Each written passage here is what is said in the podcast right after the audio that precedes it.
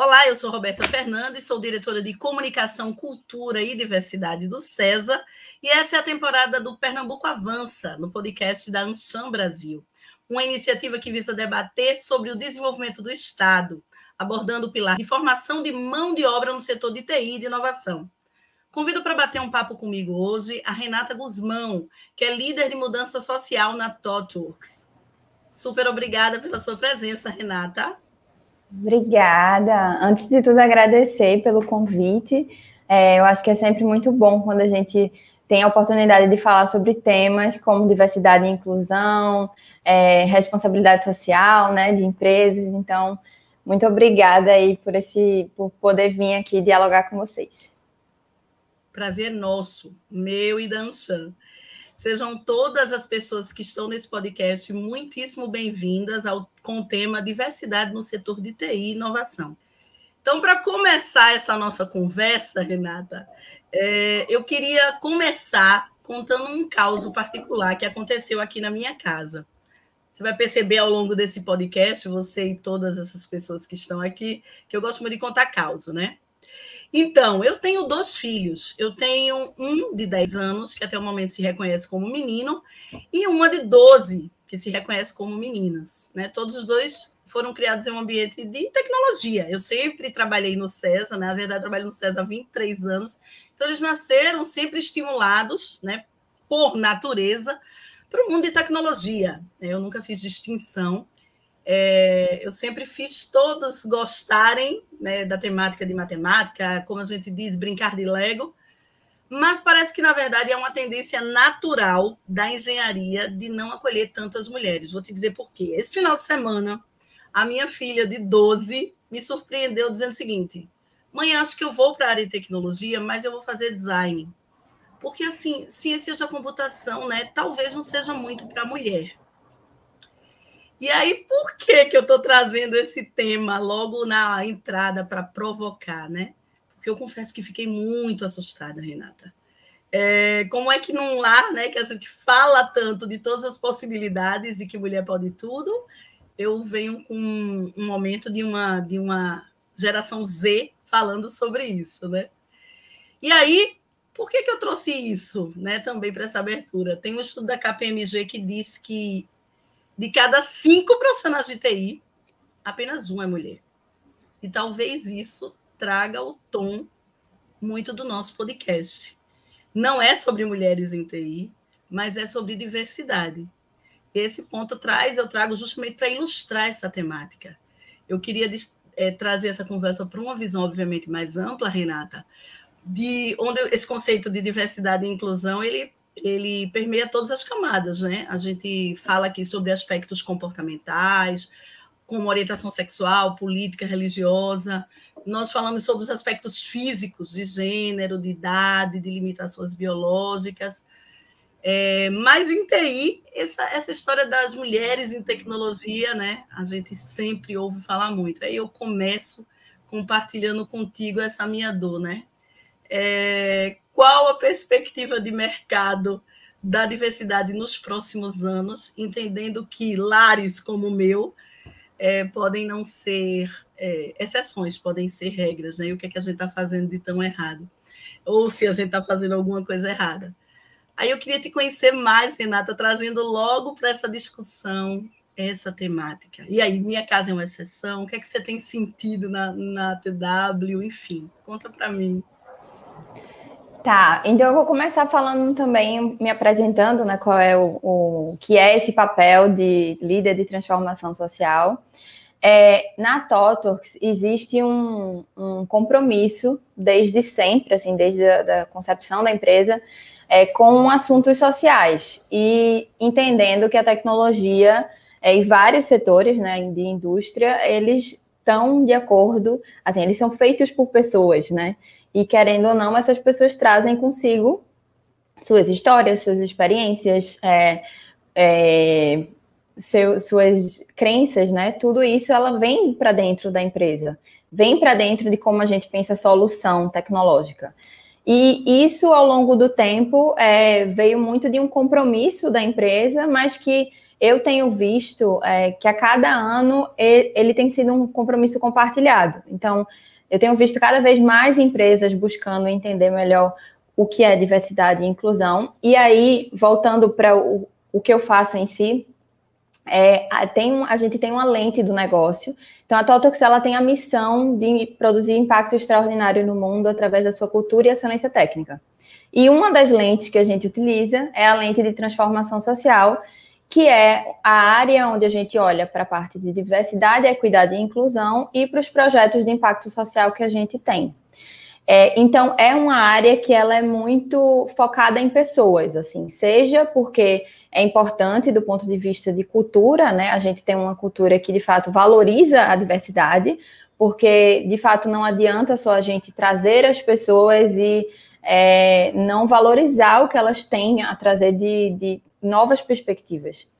E também é uma área que tem muito a ver com tecnologia, porque a gente entende que existe muitas discussões hoje sobre o que é que é o papel da tecnologia na sociedade e tem pontos de vista sobre essas discussões. Então, por exemplo, a questão do qual é o papel ético da tecnologia, né? Como é que a gente é, olha para a questão de privacidade de dados? Tudo isso também é, é são questões sociais importantes da gente estar tá olhando.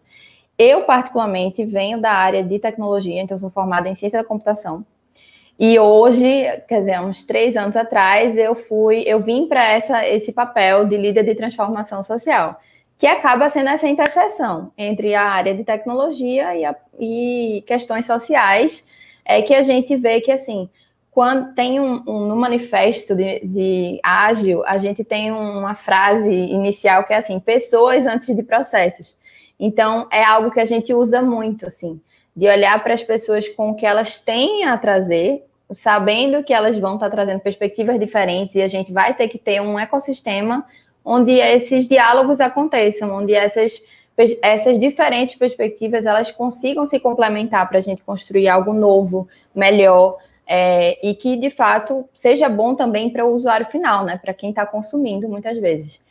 Dei aí uma explicação grande, mas enfim. Não, deu, deu, deu para entender muitíssimo, né? E, e, assim, eu tenho um respeito gigante pela TW por todo o processo que vocês têm anterior nessa jornada. Nós, no César, estamos começando muito fortemente isso há três anos. Eu, diferente de você, não sou da área de TI, né? Eu sou minha formação inicial em jornalismo, depois mestrado em propaganda, marketing, mas assumi essa, esse desafio justamente por entender que isso é um trabalho de cultura organizacional e aí a minha diretoria trata disso, né?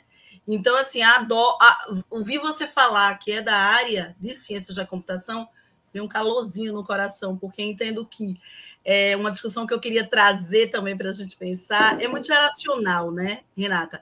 É, o trabalho de inclusão e de diversidade, ou seja, ele é geracional, e a geração que está chegando, eu em especial, mulher preta de 47 anos, sou de uma geração diferente da sua, da minha filha, ou seja, hoje no mercado a gente tem pelo menos cinco, eu digo, lá no César em especial temos cinco geração, gerações convivendo em conjunto.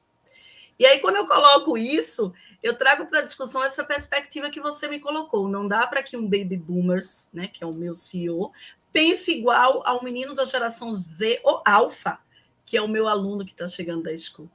E aí, ponderar esse repertório que é o que você está falando sobre mudança social, tem muito da nossa conversa.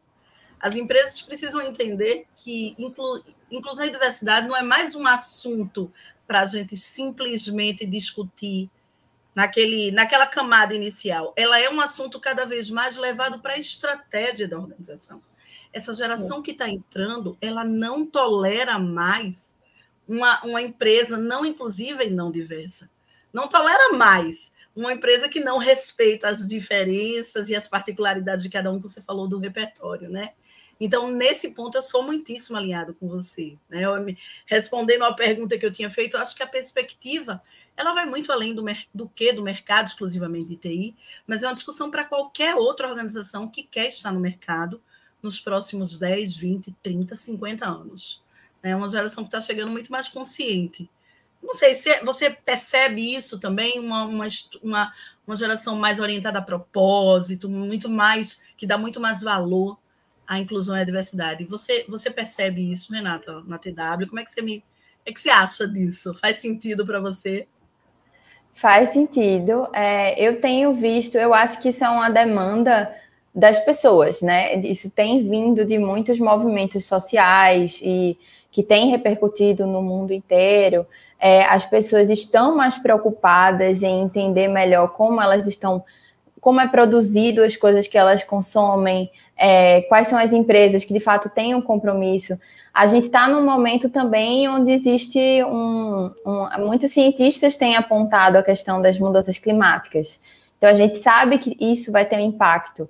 Isso demanda responsabilidade de muita gente. Então, eu acho que existe uma demanda das pessoas em é, as empresas começarem a ser mais responsáveis sobre a maneira que elas produzem as coisas e como elas de fato valorizam, né? É, quem está consumindo muitas vezes se sentir também representado dentro daqueles espaços daquela, do, daquele produto. Então, eu acho que eu vejo isso muito mais forte hoje. Quando eu entrei na Totox, por exemplo, era um trabalho que a gente fazia um pouco mais solitário. E hoje eu tenho visto muito mais empresas querendo entender melhor. É, dentro da Totox, a gente, por a gente já está trabalhando por é, com isso há um tempo, a gente vê muito ganho, assim, é muito diferente quando a gente tem um time de diversidade, onde a gente consegue ter uma dinâmica inclusiva dentro daquele time, porque não é só ter diversidade, mas trabalhar para garantir inclusão. E a gente e a maneira que a gente trabalha junto e que a gente pensa numa solução.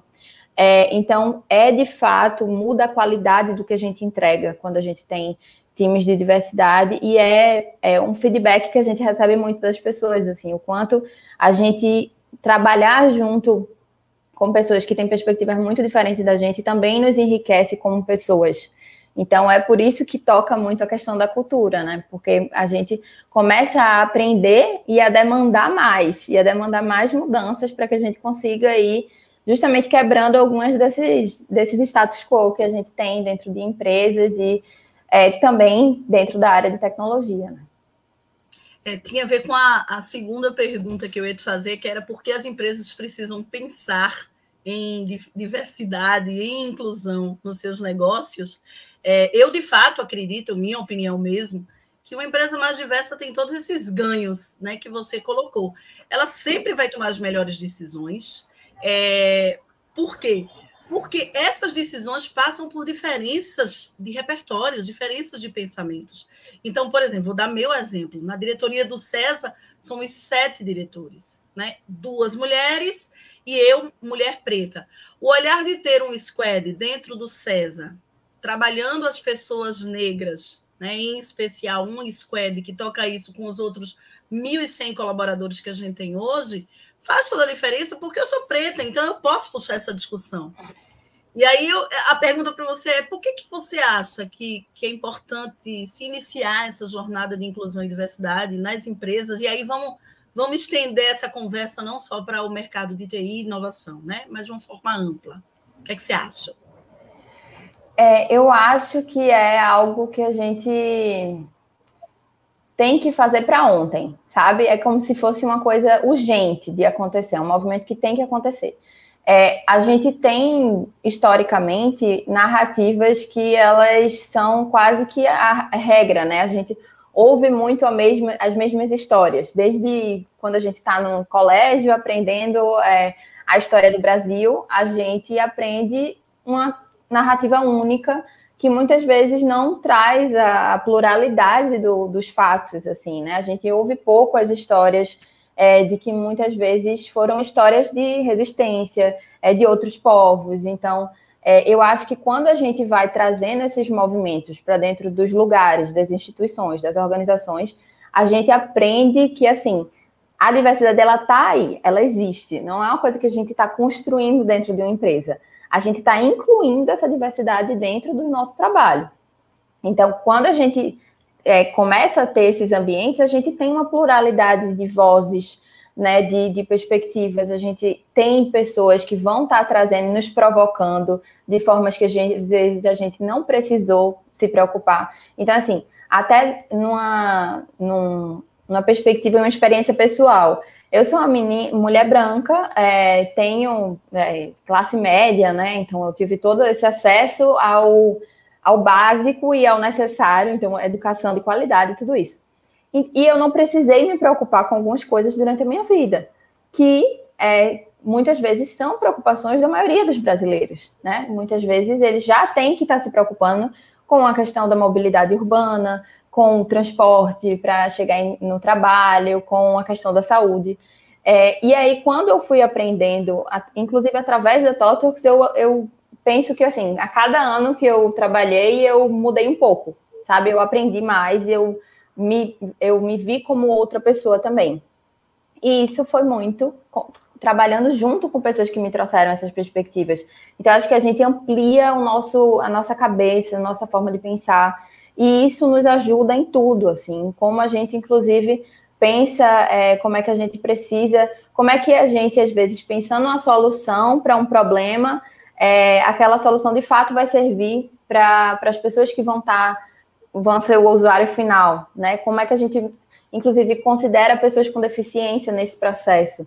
Né? Um exemplo muito da área de, de tecnologia é a gente incluir boas práticas de acessibilidade. Isso não é uma coisa que é comum, a gente não vê vários sites tendo isso. Então, a gente hoje está vendo, inclusive, eventos é, online com intérpretes de Libras. Isso já mostra que está acontecendo uma movimentação, né? Então, eu acho que tem um pouco a ver também com a internet, obviamente, assim, a gente tem visto esse, esse, essas movimentações, essas cobranças vindo muito é, das pessoas, mas eu acho que tem também um, um outro momento que a gente está agora que é necessário que isso aconteça.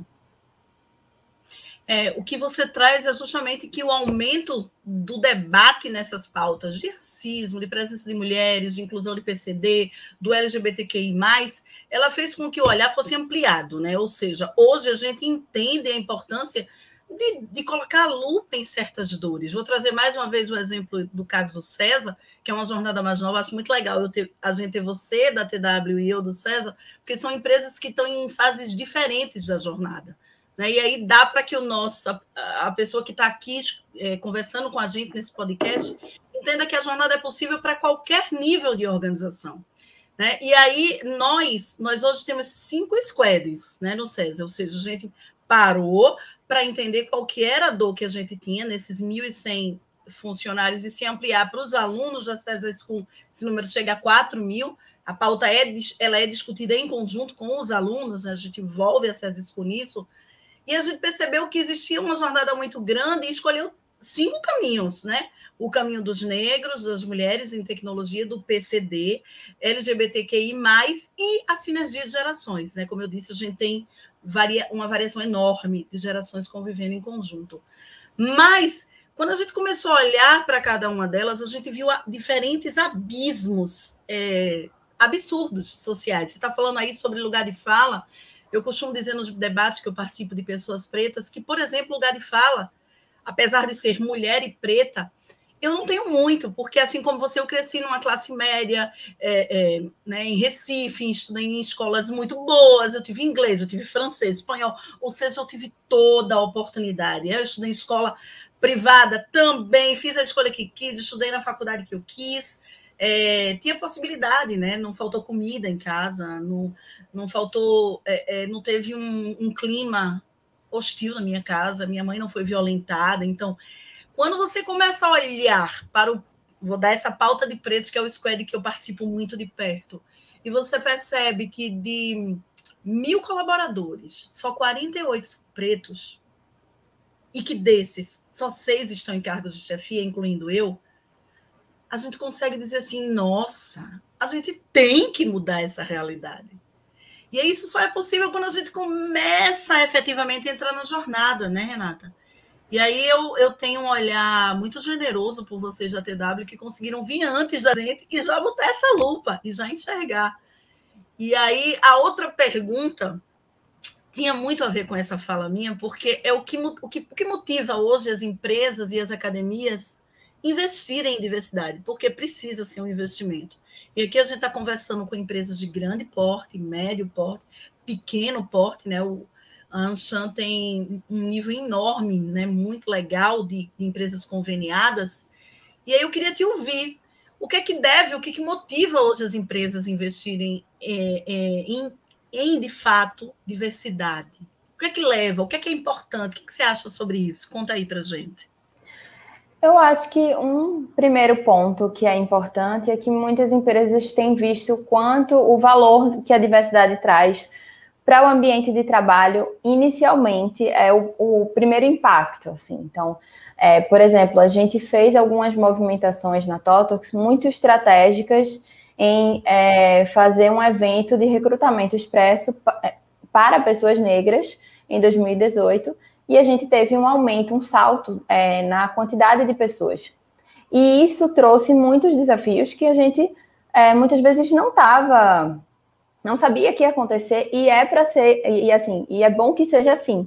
Porque se a gente espera para a gente dizer assim ah nossa empresa ela precisa estar pronta para receber esses grupos esse momento não chega. A gente tem que aprender junto e fazendo junto com as pessoas inclusive isso pode até ser ruim porque você pode projetar que as dificuldades as, as questões vão ser umas e na verdade elas vão ser outras é, então, a gente fez esse processo de, de ser muito intencional. Acho que a primeira coisa que precisa de muita intencionalidade quando a gente quer trazer é, diversidade para os ambientes de trabalho. É, eu tenho visto que as empresas elas estão começando a entender que isso faz a diferença nos ambientes de trabalho, em como a gente interage uns com os outros. A segunda coisa, eu acho que tem a ver sim com essa demanda popular, assim, de maneira geral, que tem é, demandado de, de, empresas que se importem. Então, por exemplo, o, as medidas de ESG, que são que hoje muitas empresas estão falando sobre isso, estão coletando dados de como é que qual, quais são as responsabilidades de uma empresa é, em um momento que a gente precisa que todos é, nos tornemos de alguma maneira preocupados, né, tanto com a questão climática quanto com a questão da desigualdade.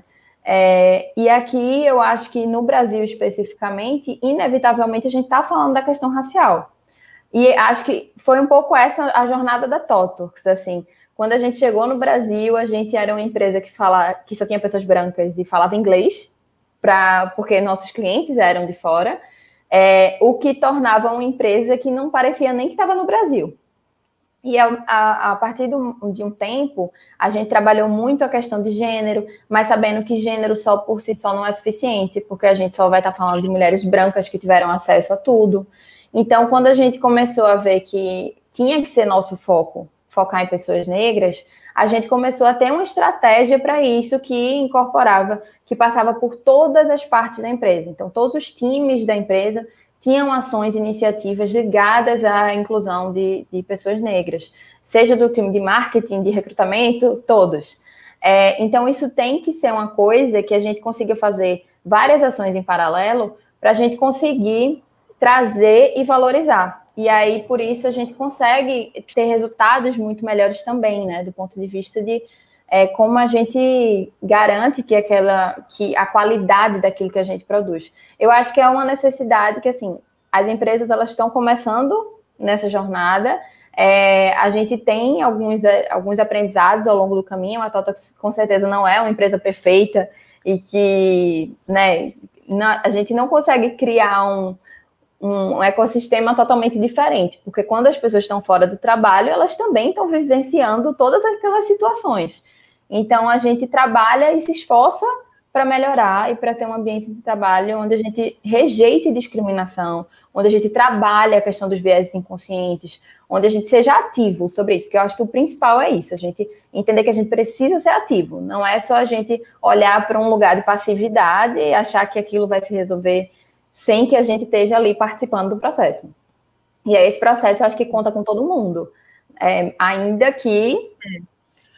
O que você está falando é muito sobre o que a gente vem discutindo relacionado a pacto de equidade racial, por exemplo. Só é possível se formos juntos, de fato. E para isso a gente precisa de um trabalho educacional, né? E aí eu, de fato, é, trago esse ponto da educação, porque, como eu disse, a gente está falando para várias, vários perfis de empresa.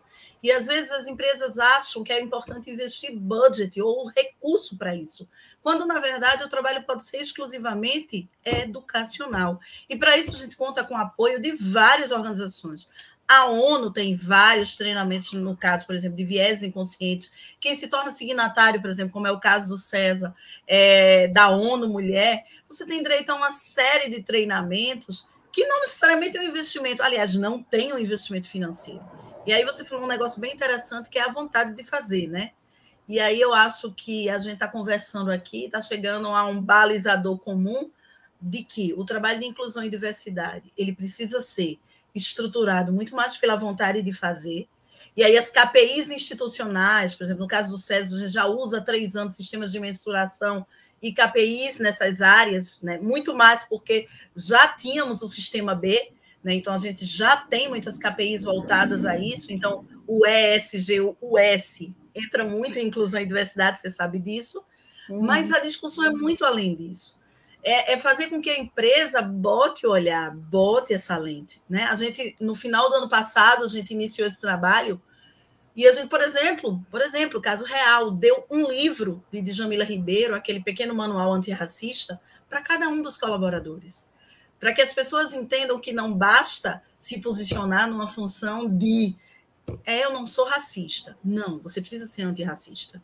O César não tolera e você e em não, não tolerando, como estamos num, ambiente, num ambiente maciçamento branco, hétero e cis, não só o caso do César, mas é o caso das empresas de tecnologia e inovação de uma maneira geral, e ok, é a realidade que a gente tem e precisa trabalhar hoje, mas é um trabalho necessário e é um trabalho puramente educacional. Porque a, a, próxima discussão é assim, sabe? A gente hoje tem no setor de TI e inovação um problema gravíssimo de mão de obra escassa, né, Renata? A gente tem muitas vagas em aberto. Mas como é que esse cenário pode ser melhorado ao se pensar em diversidade nas empresas? É, é um desafio enorme. Né? Outro dia, discutindo com minha diretora de capital humano, de gente, ela falou assim: mas não tem, assim, se chegar o contrato, eu tenho 200 vagas em aberto hoje. Veja, a discussão não pode ser se chegar, porque assim como a TW, todos os clientes do César, ou pelo menos 98% deles, é em inglês. E aí eu boto lá no meu recrutamento que eu só pego pessoas em inglês. Não vai chegar, galera. Pobre não fala inglês. Negro não fala inglês. O Brasil é o país mais desigual do mundo é uma discussão de desigualdade. Então, é uma discussão de racismo estrutural, onde, de fato, equidade, o negro não teve a mesma oportunidade. Então, na escola pública não se estuda inglês. Por isso que eu falo que eu não tenho lugar de fala, né? Mesmo sendo negra, porque eu tive a oportunidade de inglês, mas quem não tem? E aí eu queria que, que ouvir sobre isso. Como é que vocês estão fazendo com esse desafio de, sei lá, 200, 300, 400 vagas em aberto e mesmo assim alinhar a pauta de inclusão e diversidade, né? É, eu, a gente aprendeu muito é, de acordo com as dificuldades que aconteceram no meio do caminho. Então, assim, é, esse tem um ponto que tu falou que é muito importante, que é essas barreiras que às vezes a gente vai criando nos processos de entrada de pessoas e que elas aparentemente não parecem ser discriminatórias, mas na prática elas são. Então, se a gente bota uma barreira de inglês, a gente, muitas vezes o negócio ele tem essa necessidade de ter o inglês de ter pessoas falando inglês. E a gente olha para a população, 95% dos brasileiros não falam inglês. Então, inevitavelmente, existe uma barreira sendo criada. E desses 95%, a maioria são pessoas negras, né? Porque são também as pessoas que muitas vezes estão excluídas socialmente desses processos.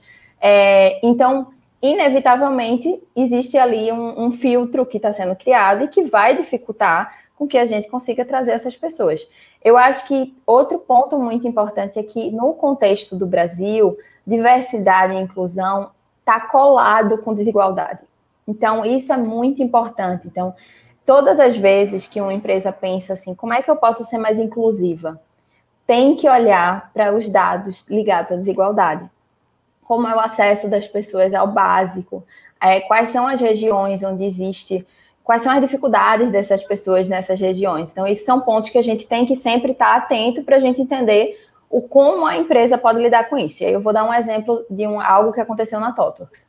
A gente tem muitos clientes também que falam inglês e a gente, durante muito tempo, é, exigiu inglês. É, inclusive porque um dos nossos treinamentos de início de carreira ele é um treinamento global, assim, ele é um treinamento que acontece com pessoas de vários países, que se chama ThoughtWorks University.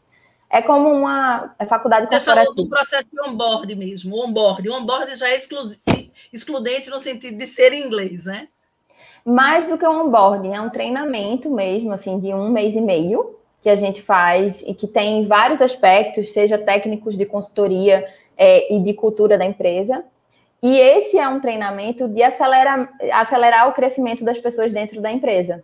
Só que por ser um treinamento global e que é, a gente entende sendo global, porque existe a experiência de você aprender com pessoas de outros países. Mas no contexto do Brasil, a gente estava criando uma barreira altíssima. E aí, é, ano passado, a partir do ano passado, a gente começou a fazer esse mesmo treinamento todo em português. Isso era, foi uma coisa inédita para nós, porque era um desejo antigo, mas que a gente ainda não estava conseguindo priorizar porque tem isso também, assim, os desejos eles são muitos, né? Mas a gente precisa é trazer eles para ação e priorização. E aí, quando a gente fez esse processo de tradução de todo esse treinamento, a gente começou a colocar targets específicos de diversidade. Então, todas as turmas sendo formadas são 100% pessoas negras, e quem forma essas turmas nesse treinamento também são pessoas negras. Então, isso é, é, atua em duas questões: em trazer diversidade, em também crescer a, a jornada, né, o crescimento de pessoas que estão dentro da TOTOX, porque quem treina também faz parte de um processo de liderança, de, de formação de liderança. Então, a gente consegue aumentar a quantidade de lideranças negras, enquanto a gente também aumenta a quantidade de pessoas negras dentro da empresa.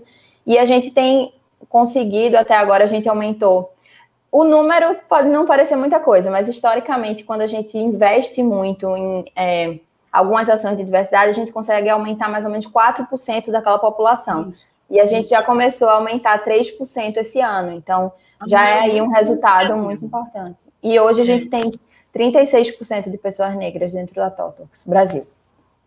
Excelente.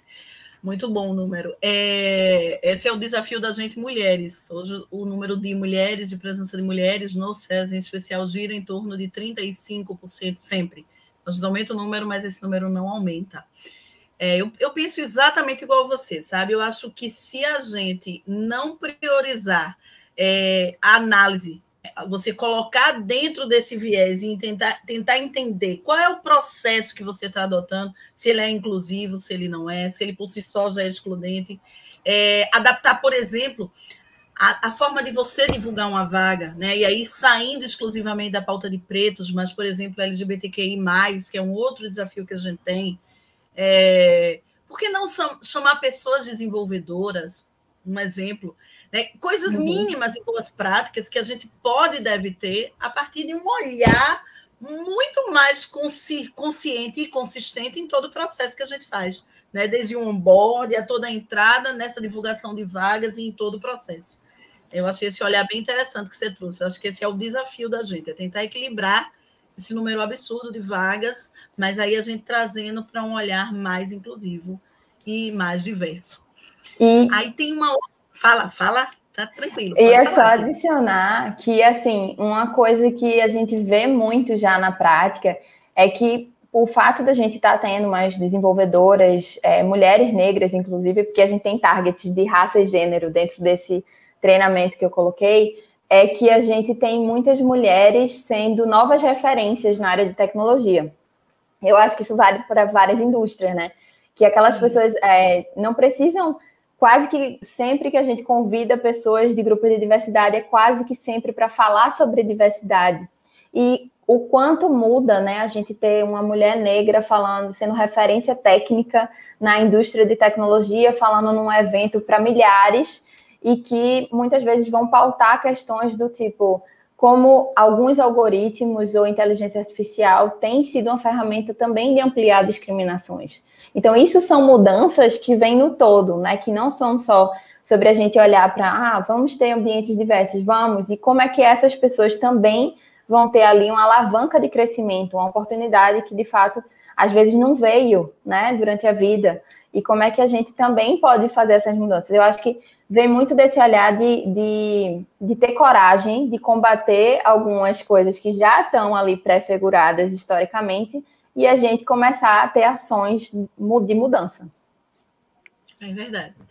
É, a gente tem um, um dado que, que 95%, dado recente, dizer, recente não, 2020, né? Não é recente em tecnologia. É, mas que 95% dos colaboradores de TI, 95% é, são brancos.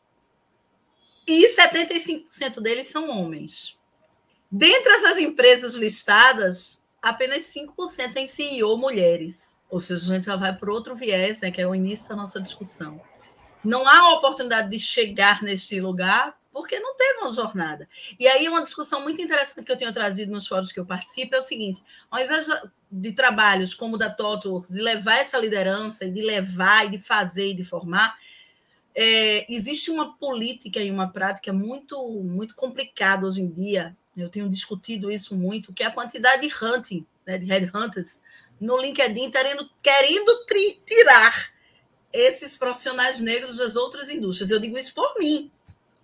Então, ao invés de formar uma executiva, uma diretora preta, eu vou e ah, lá no César tem uma. Deixa eu oferecer aqui um dinheiro para ela sair do César. Você percebe essa política, né? É uma coisa muito maluca, mas é real. Fato real, de uma mulher preta falando para você. Eu tenho dito assim: olha, gente, vão formar suas próprias mulheres pretas e vão levar elas para serem diretores e CEO. Né? Então, a pergunta, trazendo mais para a realidade de Pernambuco, é, eu, queria, eu queria que você me contasse qual o impacto que esse tema, que você acredita, e aí é sua opinião mesmo, pessoal, é, que esse tema pode ter no desenvolvimento de Pernambuco em especial, trazendo para a realidade do PE Avança, né? É, como é que você entende isso em Pernambuco, né? E aí já complementando um, um lugar que a gente sabe que é extremamente desigual, né? enfim, a gente vê é, é no período pandêmico, esse negócio só piorou. Eu tenho uma pesquisa que a gente está fazendo agora com o Núcleo de Gestão do Porto Digital, é, que a pandemia impactou aproximadamente em 59% da renda, muito diretamente dos nordestinos e Pernambuco dentro dele também. Então, aí, qual é teu olhar? Como é que esse cenário, voltando para Pernambuco, o que é que a gente pode contribuir de alguma forma? É, eu sou já digo que eu sou bem bairrista, tá? Então eu sou daquelas pernambucanas chata que defende Pernambuco de todo jeito. Melhor é... estado linha reta na América Latina, vale se dizer, né? Exatamente. e eu acho que assim, é, quando se fala em, por exemplo, até esse debate que a gente falou, né? Como desigualdade tem a ver com diversidade, e quando a gente está falando de uma coisa, inevitavelmente a gente está falando da outra. No Nordeste, de maneira geral, a gente tem aí 70% da população quase que se autodeclara parda ou preta. E no e Pernambuco é um pouco mais de 60%. Então, a gente tem uma diversidade muito grande na, no Nordeste, de maneira geral, especialmente em Pernambuco, e a gente tem é, também um, uma, uma região que é muito desigual. Né? Então, a gente vai estar enfrentando muitas vezes algumas barreiras de exclusão sistemática que essas pessoas, que nem todo mundo vai ter acesso. Então, aqui nem todo mundo vai estar falando inglês, aqui nem todo mundo vai ter acesso, às vezes, a um curso de universidade, né? Porque a universidade também não é sonho. Muitas pessoas não vão encarar a universidade como uma possibilidade dentro da vida delas. Então, o que a gente tem visto, a gente fez há uns anos atrás um mapeamento em relação a instituições de ensino versus diversidade, considerando especialmente diversidade e qualidade. A gente viu que institutos técnicos muitas vezes são lugares onde conseguem formar pessoas é, e essas pessoas e é um, um, pouco mais acessível, né? E muitas vezes são lugares onde a gente pode ser super intencional. Então, é, eu acho que tem algumas coisas que as empresas precisam começar a ir entendendo que é quando a gente quer ser muito intencional em trazer diversidade, a gente precisa, muitas vezes, adaptar algumas coisas. Então, por exemplo, a gente aprendeu isso com aquela experiência do recrutamento expresso. A gente precisava se comunicar com as pessoas que a gente queria trazer, a gente precisava ter parcerias. Uma das nossas parcerias foi a Preta Lab, que é uma instituição que faz uhum. esse processo de inclusão de pessoas negras dentro da área de tecnologia. e a gente fez um evento só de palestrantes negras apresentando temas de tecnologia. Então a gente tem que se aproximar dessas pessoas e tornar aquilo possível. A gente tem casos de pessoas que já que a gente já tentou trazer, inclusive, para a área, para Totox, e que elas demoraram seis meses para aplicar. Porque elas achavam que era inalcançável, que aquela empresa, ah, eu vou ter que falar inglês, mesmo a gente já não precisando do inglês para entrar. Então, é um processo que a gente tem muitas vezes que adaptar para a gente conseguir trazer, e eu acho que Pernambuco, especialmente, é um lugar muito rico para isso para a gente conseguir ter essas experiências, a gente conseguir entender quais são os mecanismos que. O que é que de fato a gente procura nas pessoas? Assim, o, o que é que é o super importante e o que é que a gente consegue formar dentro? E por que, que a gente não traz pessoas que estão fora do mercado? Porque a gente está disputando quem está dentro, muitas vezes não vai ser um processo de mudança total. Muitas vezes a gente tem que estar tá trazendo as pessoas que não tiveram essas oportunidades, que vão estar tá ali, é, que muitas vezes não é por questões da vida, né, e essas barreiras que excluem muita gente, não vão estar tá conseguindo vir até nós. Então a gente tem que ser um pouco ativo e ir atrás também, né, e se aproximar dessas pessoas. Então acho que Pernambuco é, tem um grande potencial é, nisso e a gente precisa ser ativo e intencional em relação a como a gente faz para ir adaptando alguns desses processos, flexibilizando a entrada, deixando as empresas mais acessíveis também.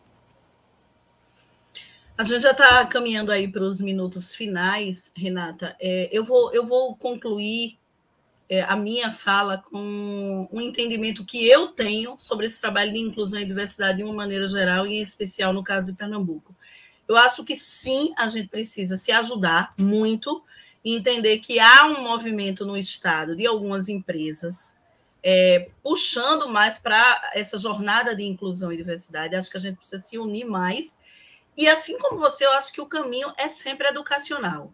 E aí, educacional em duas formas: educacional em preparar o meu colaborador para esse ambiente mais inclusivo e diverso, partindo do pressuposto que a maior parte deles não viveu essa realidade que a gente está falando. Então, não adianta eu trazer para dentro do César é, um, uma mulher preta, um, uma mulher trans, quando na verdade é um PCD, que é uma coluna grande nossa, quando na verdade a maior parte dos nossos colaboradores não sabem lidar com isso. Então é um processo educacional do meu time ou dos nossos times e um processo educacional para fazer com que essas pessoas cheguem na jornada de recrutamento.